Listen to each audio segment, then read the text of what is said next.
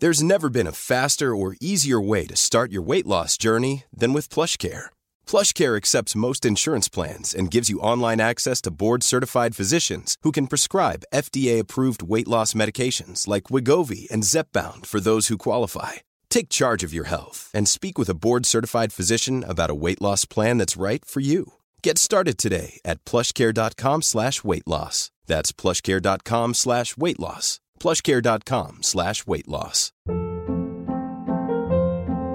Hold up. What was that? Boring. No flavor. That was as bad as those leftovers you ate all week. Kiki Palmer here, and it's time to say hello to something fresh and guilt-free. Hello Fresh. Jazz up dinner with pecan-crusted chicken or garlic butter shrimp scampi. Now that's music to my mouth. Hello Fresh. Let's get this dinner party started. Discover all the delicious possibilities at hellofresh.com.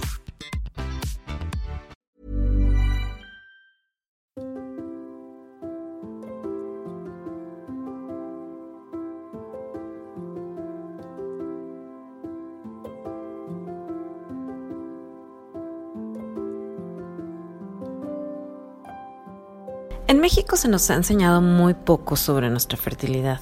Cuando yo era niña fue hasta sexto de primaria, o sea, durante el último año de mi educación básica, que en el libro de biología, en el último capítulo, se nos enseñaba sobre la fisiología del aparato reproductor. Sí, el aparato reproductor.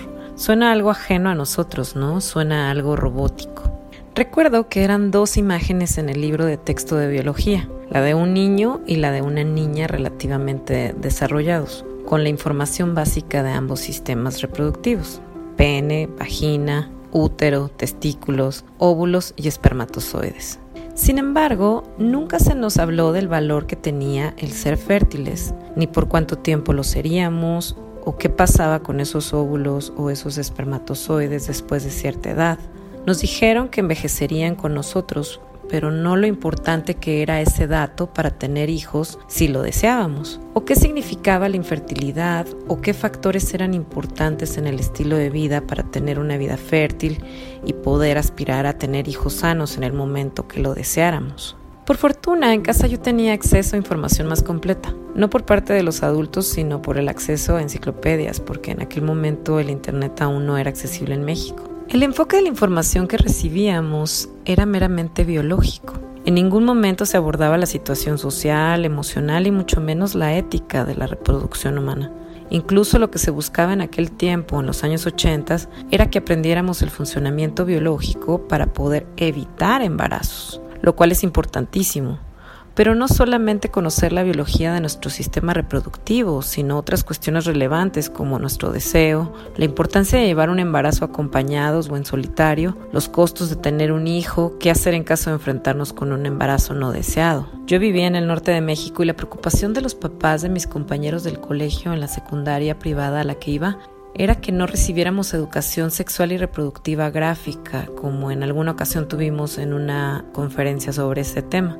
Recuerdo al director del colegio recibiendo a papás indignados por ese ciclo de conferencias. Yo quedé muy asustada porque una de las charlas, en lugar de mostrarnos nuestras posibilidades desde la salud, nos traumaron con imágenes de enfermedades venéreas. Era algo más como una terapia de choque para que no deseáramos el contacto sexual. Esas imágenes eran tan espantosas que sinceramente no quedaban ganas de explorar la sexualidad o el sexo.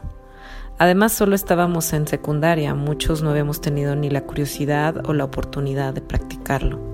Era importante desde mi punto de vista, incluso con aquella edad, que se nos hablara desde los escenarios de salud y no desde el problema de sobrepoblación y pobreza.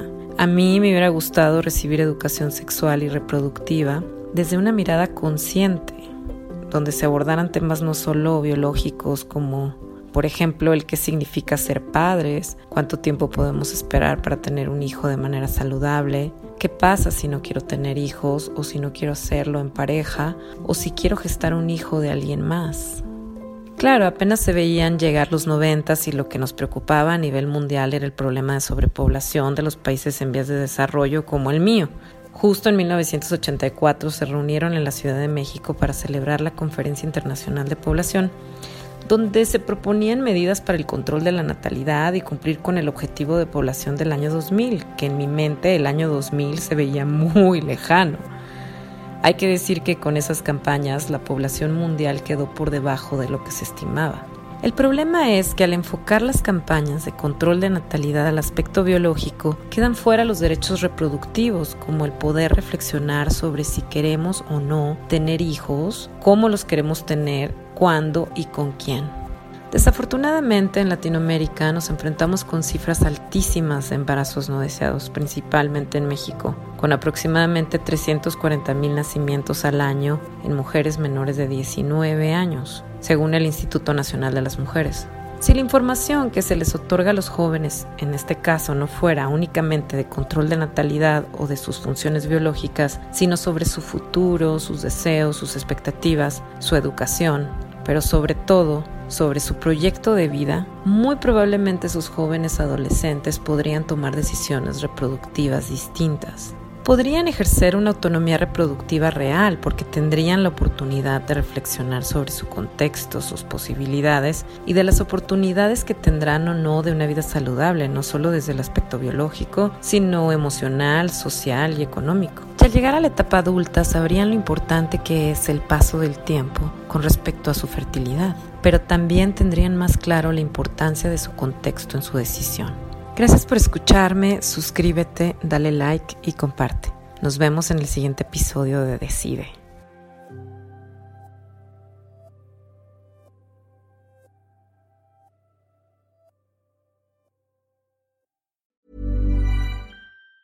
Ever catch yourself eating the same flavorless dinner three days in a row? Dreaming of something better? Well, HelloFresh is your guilt-free dream come true, baby. It's me, Kiki Palmer. Let's wake up those taste buds with hot, juicy pecan crusted chicken or garlic butter shrimp scampi. Mm. Hello Fresh.